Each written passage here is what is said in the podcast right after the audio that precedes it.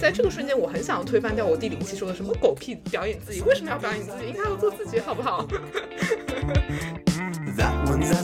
就是昨天晚上跟随意聊的时候造了一个词儿叫恋爱感。那个，我想跟小林布置一个作业，你要不要好好聊一聊什么叫恋爱感？在我们生活中也是一样的，就是我们每个人的恋爱宫都长得都不一样。大部分人的恋爱宫都会撒了很多不同的料，有的人的恋爱宫里撒了一些奇奇怪怪的料，有的人撒了一些很谨慎的料，有的人撒了一些可能会有很多自我反思的料。但是这个其实是一个个人特色，但我们不应该站在一个客观标准去评价它。可能我比较悲观吧，我觉得人本身就是很寡淡的。你如果不表演的话，你怎么谈恋爱呢？你很寡淡的怎么谈呢？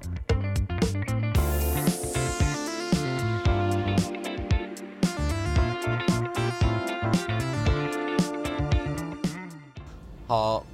欢迎回到声音恋综，我们会见面吗？呃，这是节目组的 reaction。然后，呃，现在我小林贝拉其实都听完了萨尔和薄荷糖的第三轮的这场约会，分别都是两个人的最后一次约会了。对，当然因为薄荷糖轮空过一次。那，嗯。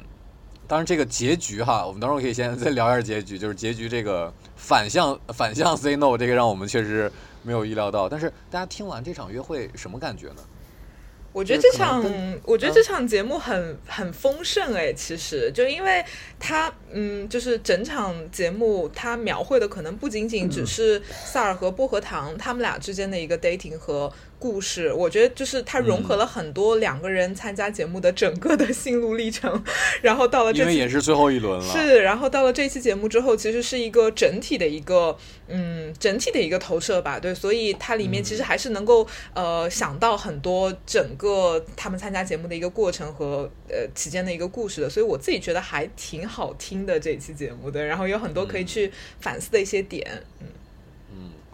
而且这两个人其实应该是男生和女生嘉宾当中，我不是说最受欢迎，而是他让用户可能代入感最强的两个人了。嗯，我认可。就其实你看评论区和社群里边，其实也有非常多的人，不光是女生，也有男生会非常喜欢薄荷糖。嗯。然后萨尔我们就不说了，有的有的有的，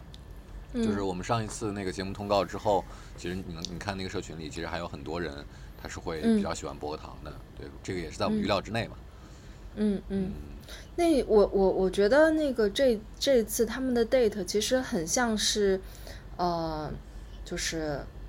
素人就普通人的正常的 date，因为他们百分之九十五的信息量都是在聊工作，就是 这不是被薄荷糖带的吗？薄荷糖三句不离工作，真的就是。嗯，怎么说呢？就是其实我们正常的那个一次线下的一个 date 啊，就比如说普通男女、饮食男女出去 date，其实大概就是这个节奏，不会像之前那个鱼熊呀、西远呀这么严丝合缝、这么 天造之合的，基本上不太可能到达那个状态。所以说这一次萨尔跟薄荷糖两两个人的这这个 date 其实是更有普适性的，对，我觉得啊，就像是两个穿着在。就是工作日晚上的约会，还带着工牌呢。嗯啊，对，就可能原来是那个呃合作伙伴，然后就哎挺来电的，然后就出来约个会，然后但是你的基底本来就是因为聊工作才认识的，所以就是正好就聊了聊工作。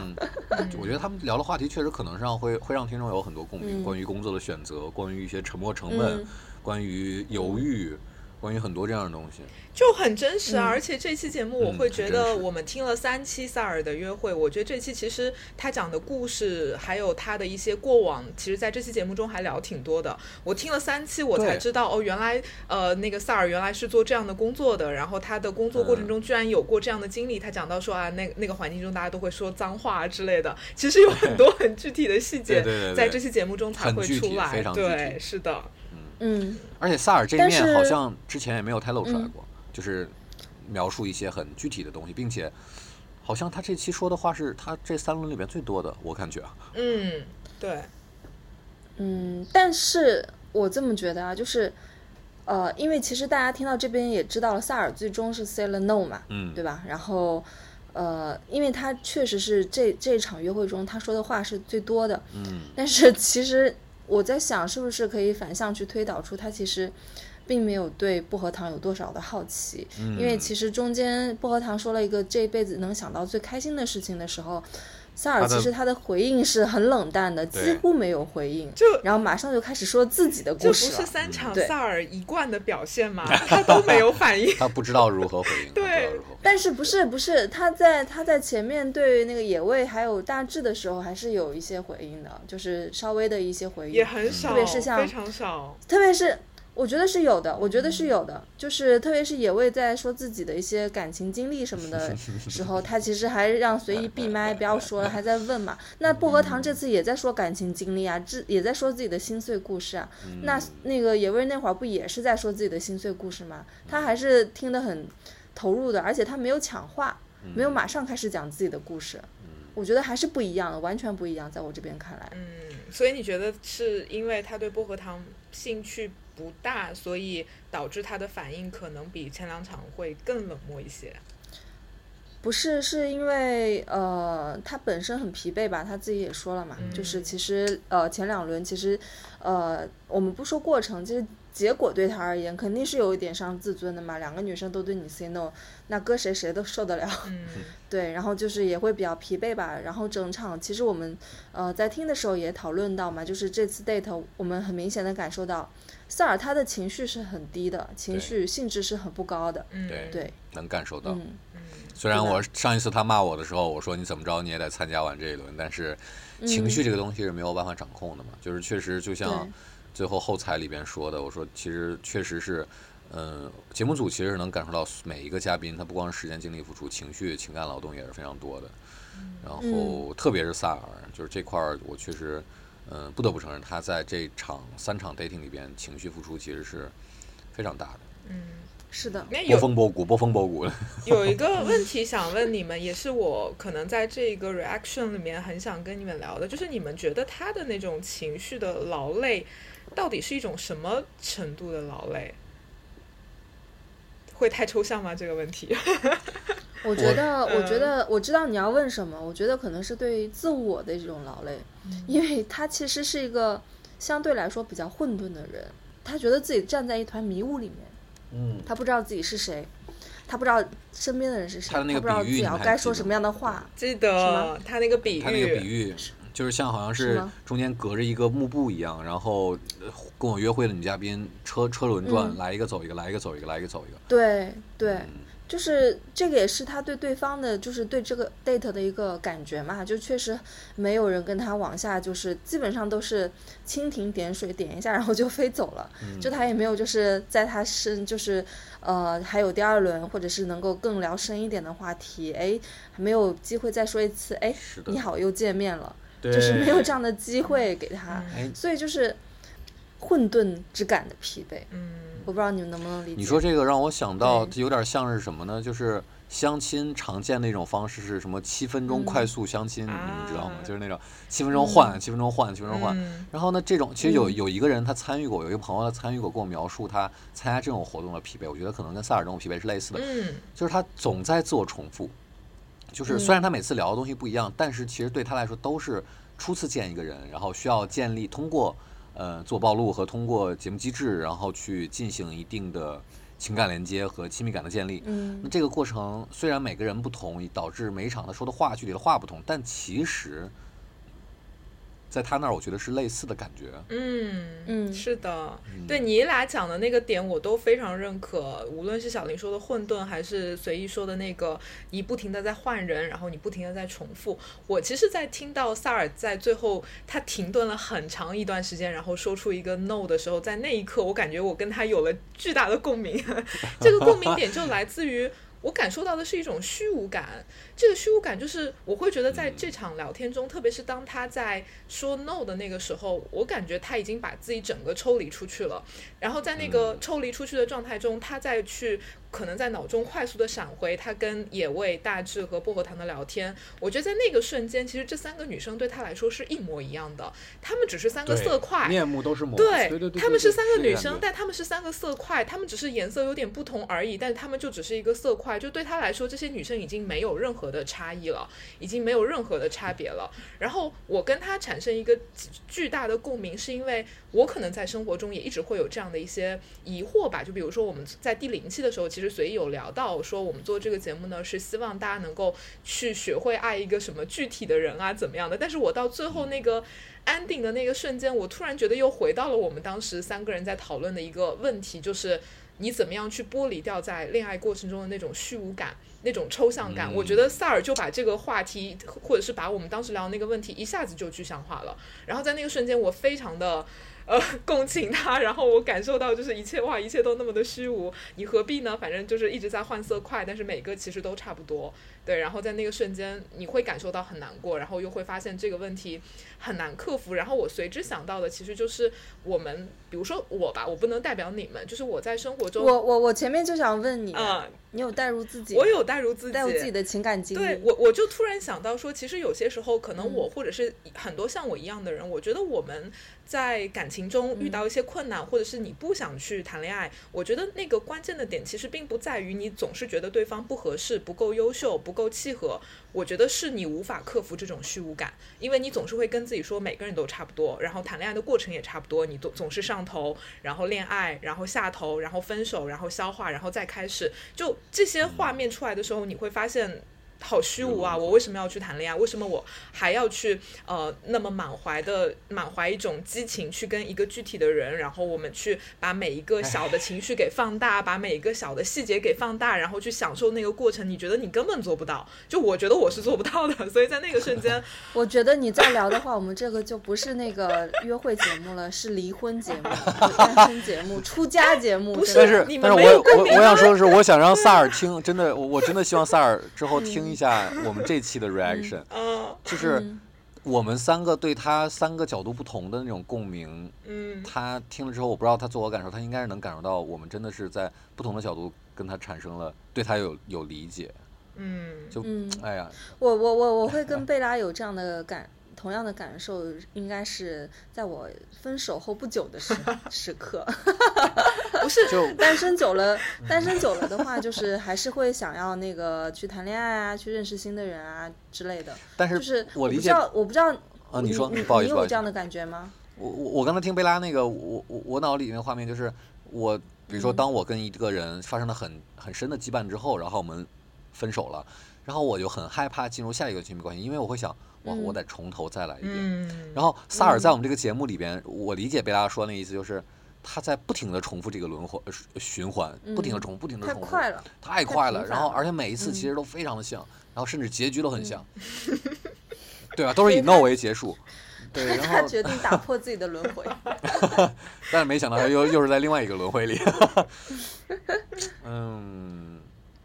我觉得贝拉这个话题非常好，但是这个话题的深入的聊，我们可以放在我们的最后的那个我 ending 们里可以放面。最后一期去聊。对，对但是我就很想表达我对萨尔的那个嗯共情，就那个瞬间，我觉得我找到了巨大的关于自己的碎片。嗯，但是嗯其实这个话题引申出来一个，其实就有点像，呃，野味在杀青采访里边说那个，他说就是听众听听就好了，就是谨慎报名参与。其实这个节目，我现在录到现在，我也感受到这个节目非常残酷的地方和嗯就是，对，就是特别是对参与者，我只主要是指对参与者他特别残酷的地方。嗯因为我嗯我不知道你俩，我是很难代入说，我经常会想象，如果我是参与者，我现在想想我是参与者，然后我见不到这个人，然后我跟他聊的这么深入，我真的会有非常大的不安全感和那种飘忽感、混沌感。就这个，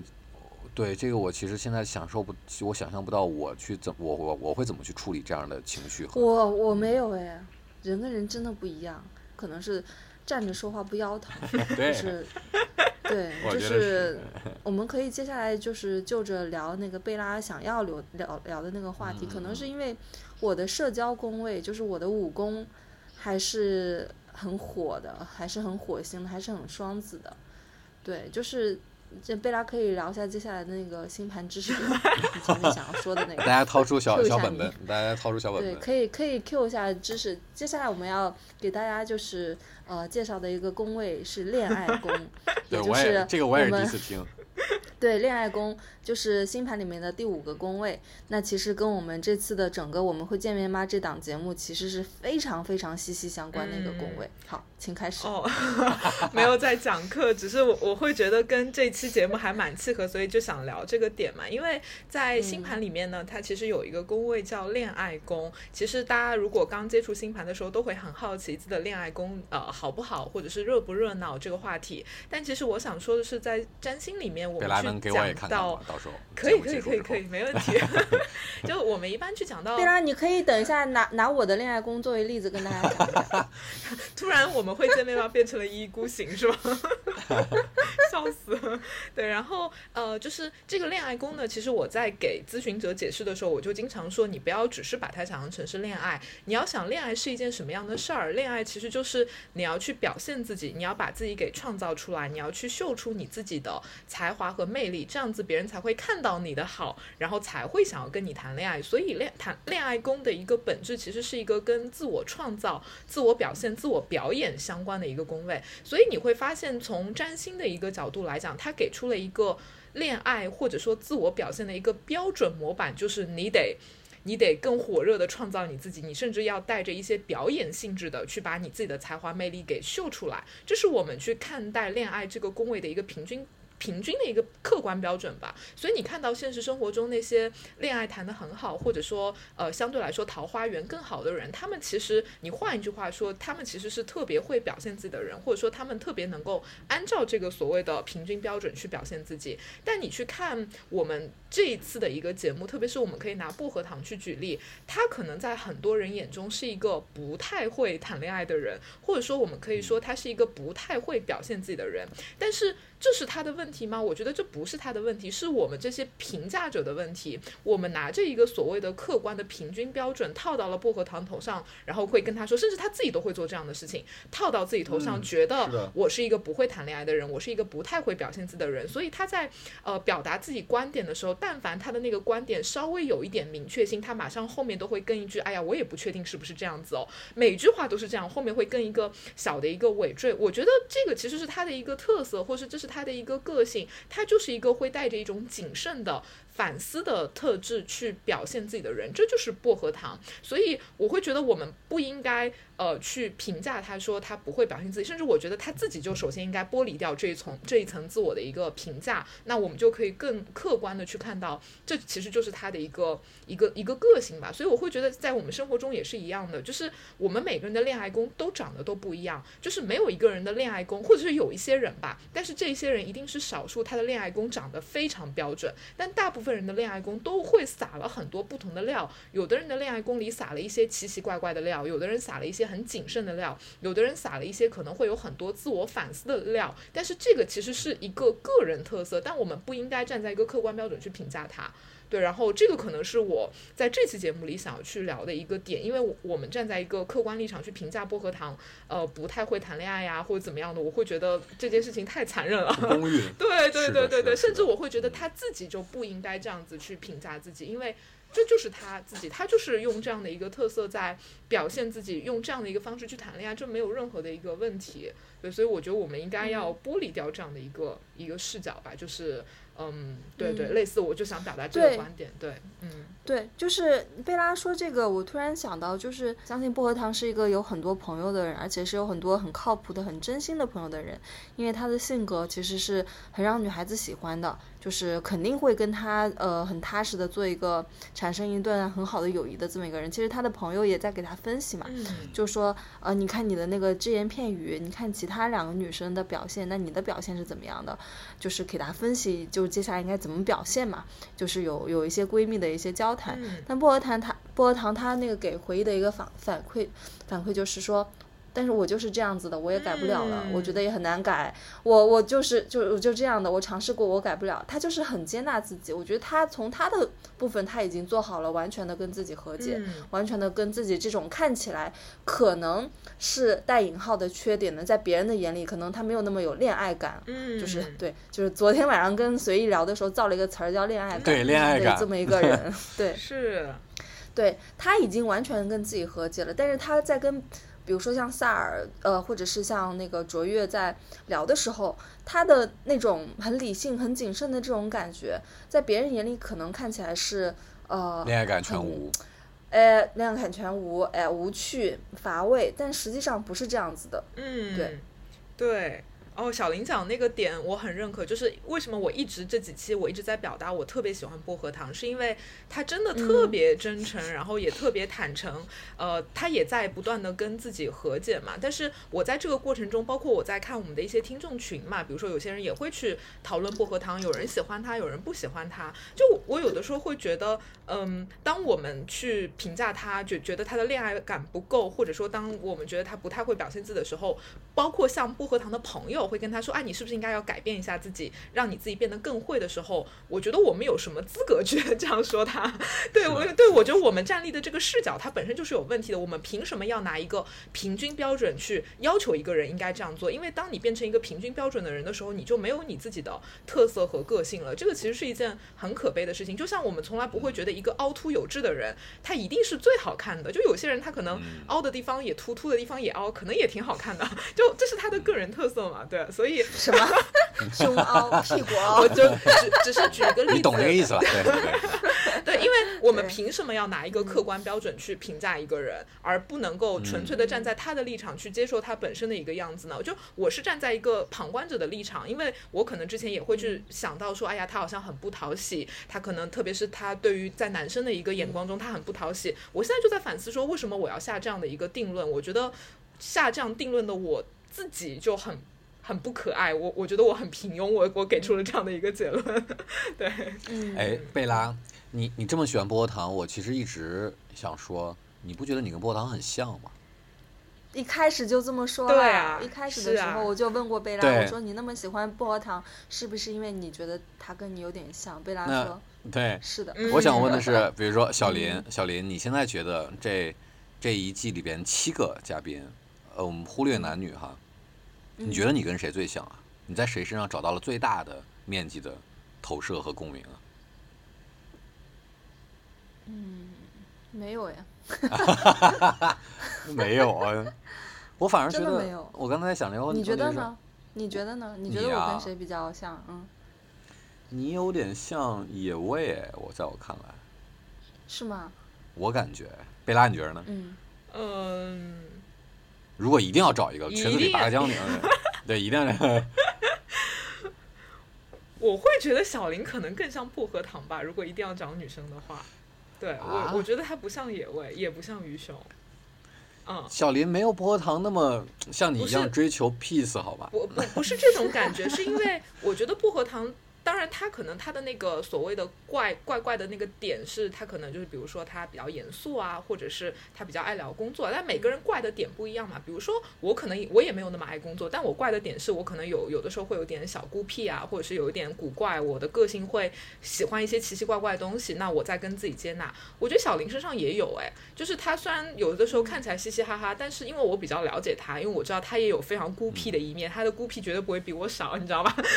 所以。所以 我会觉得小林可能也在走一个跟自我和解的一个过程，他可能有一天能够真正剥离掉这种表面的嘻嘻哈哈，然后能够更多的把他自己内心的那个他独属于他的那个所谓的古怪去拿出来去和解。所以我反而就是可能我跟他熟，所以我会觉得，明白呃，在这个维度上，我们都会跟薄荷糖会更靠近一点点。嗯嗯，明白。哎呀，薄荷糖成了我们这个节目的一个现象，我觉得。我我我我觉得，我觉得我每我们这七个嘉宾，我都能从他们身上找到一些碎片。嗯就是呃，贝拉刚刚说的可能是关于呃一些比较自我的东西，怎么样跟自己呃觉得自己身上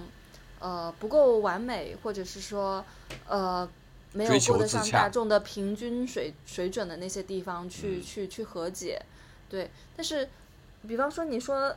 我身上没有西远的部分嘛，就是可能也是有一些些。然后鱼熊的话呢，可能也。啊，这个你可能差一点。你你你在说的是鱼熊很会的那些部分吗？那些我肯定是没有。就是你学不来那些。那那些我是没有的。当然，鱼熊不好意思，你听到这的时候是那个带引号的会啊。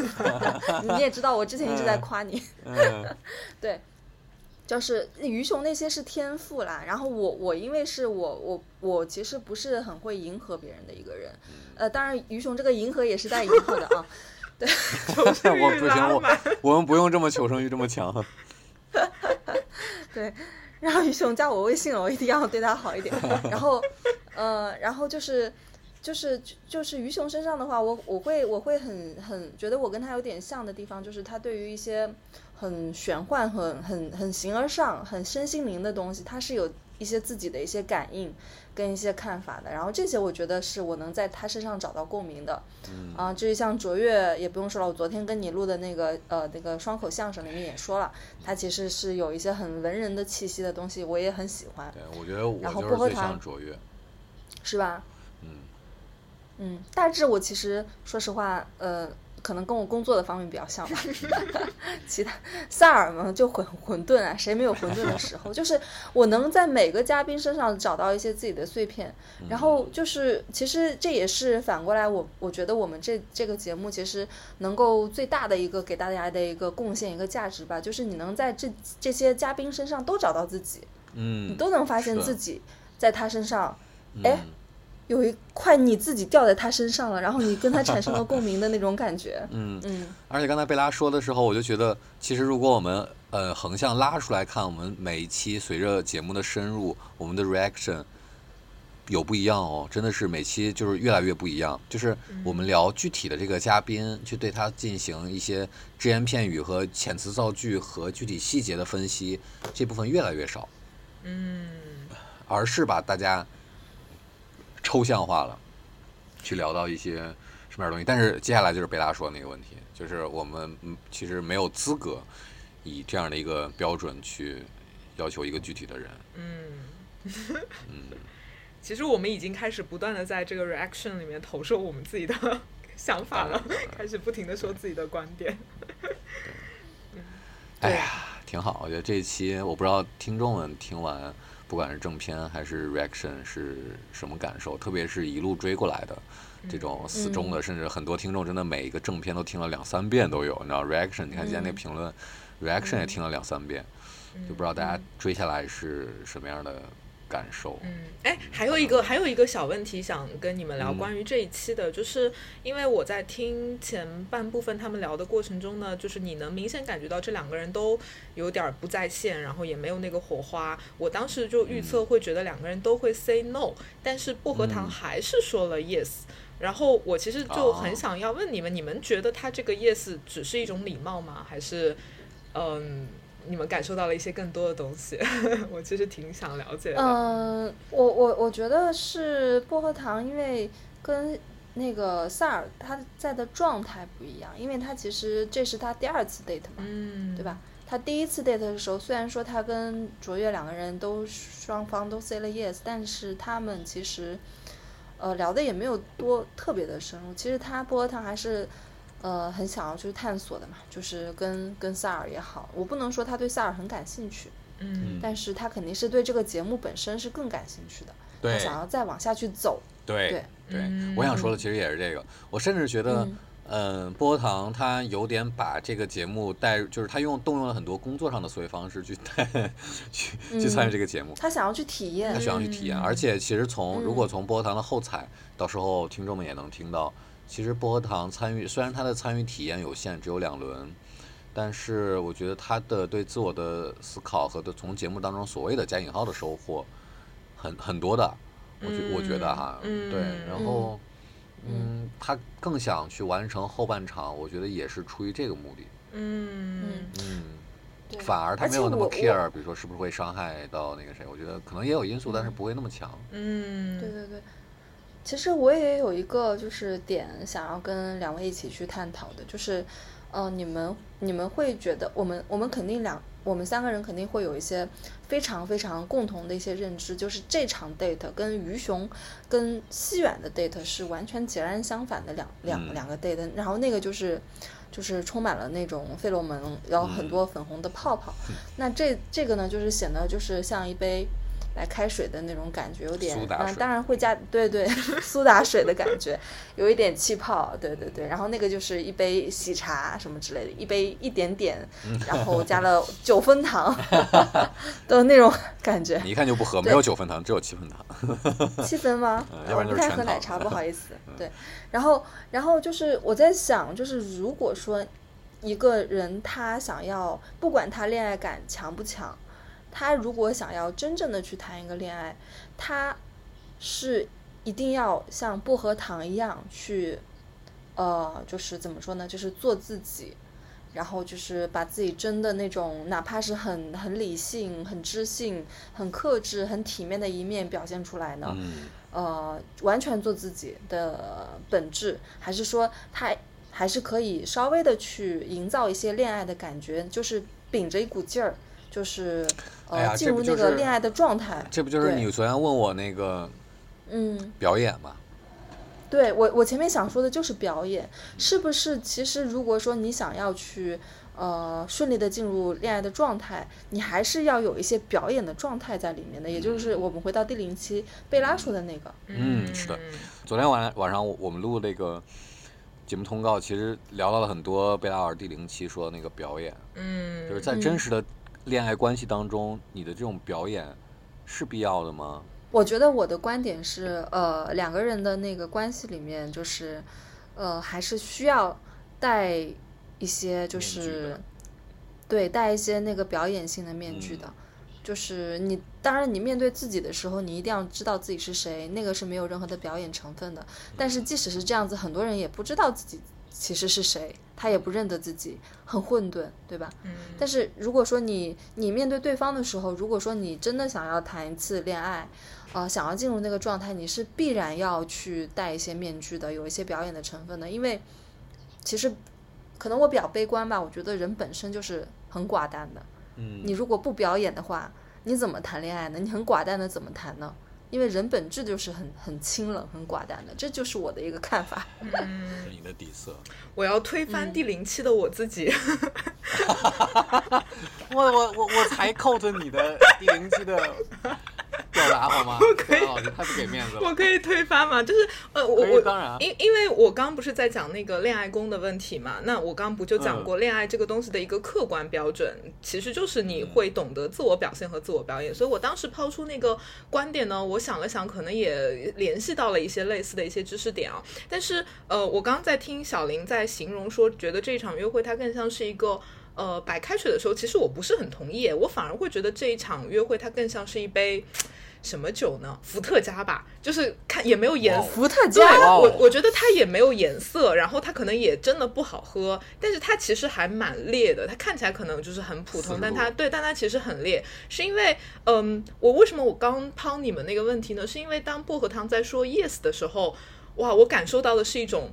战士的精神，当然我可能投射了一些自己的想法，就是因为薄荷糖他在这个节目中，他反复提到过，他说他在过去的半年中受过很多的伤害，然后他反复的说自己被很多男生拒绝过，然后呢也受了很多的就是类类似像这方面的一些创伤，但是在那个瞬间，我相信薄荷糖他一定知道，他说了 yes，然后对方如果 say 了 no，他其实是会再一次的可能会把自己丢到这样的一个境地里，但是他。可能就不 care 这个事情，或者说他人就可以像一个战士一样说 OK，我还是 yes，我还是可以继续去往下走，不论你是不是还是会拒绝我或者怎么样的。所以在那个瞬间，我还是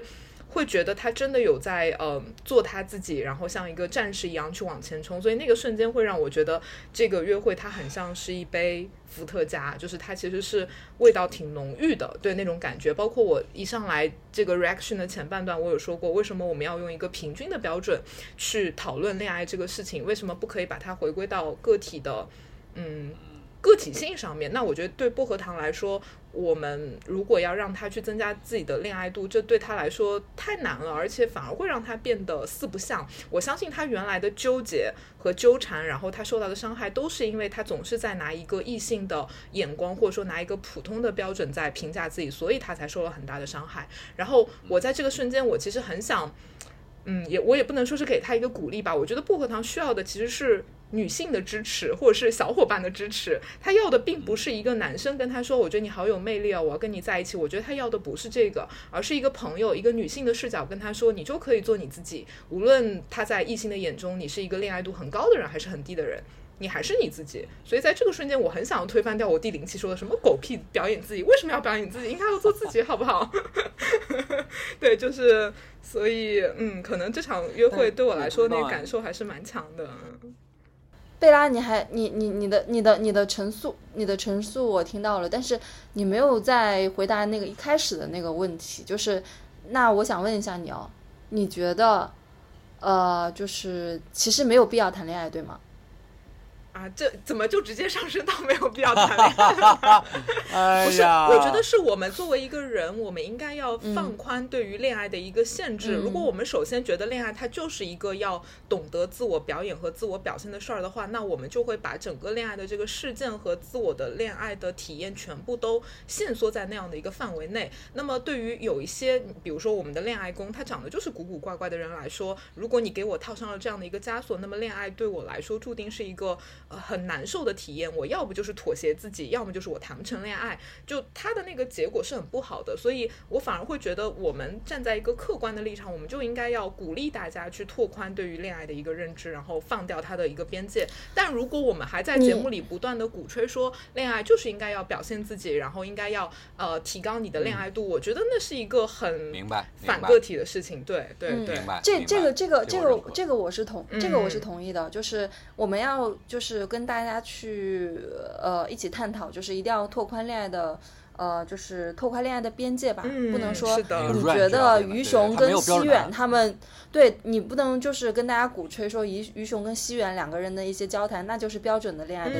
对不是这样子的。是的，是的，这个这这个我是百分之一百同意的。但是但是我想问啊，就是呃，因为人跟人之间就是毕竟是两个完全不一样的个体嘛，每个人都很复杂，就是。如果说一个人他确实是很硬，然后也很也比较理性一点，然后他也不往外，呃，就是就是他至始至终做自己，那他怎么样去谈一个恋爱呢？我觉得会有的，嗯，他会遇到那个人的，嗯，就是会得碰到那个人，但是就是概率低，那个懂他的人，这是你需要付出的代价，这是你需要做自己去付出的代价，然后都是所有东西都是双刃的。嗯，这是一把双刃剑，对吧？嗯。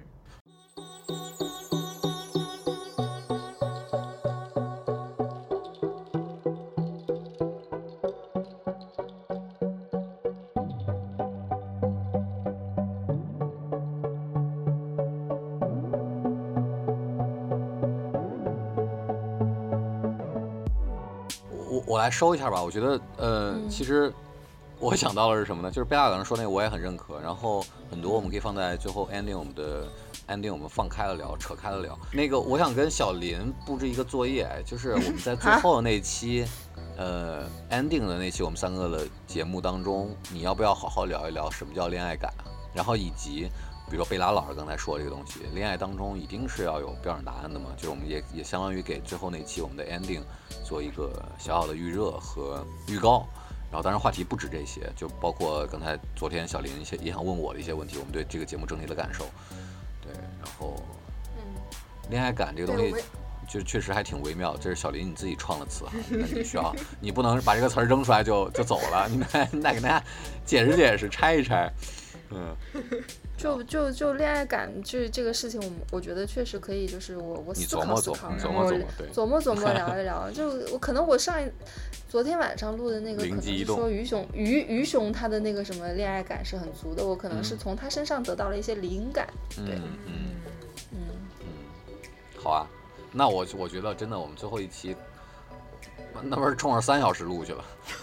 放开了唠叨。不至于，贝拉老师要睡觉啊。好嘞，好嘞，好嘞。不耽误这样这样，各位听众，我们不耽误贝拉老师这个不一样时区的人，虽然身在中国，但是 他不一样身处不一样时区的人的休息时间了。那我们这期的 reaction 我们已经延伸出去很多了，然后也希望你真的听到最后，嗯，为我们的完播率做一些微小但是重要的贡献，对吧？嗯，那我们这期就录到先录到这儿。那我们接下来还会有一场 dating，然后也会非常精彩，以及接下来整个第一季节目的 ending，包括最终选择，包括杀青，包括我们刚才三个说的我们最后的一期，大家期待一下，好吧？好，好啊，嗯，各位拜拜，各位拜拜，拜拜。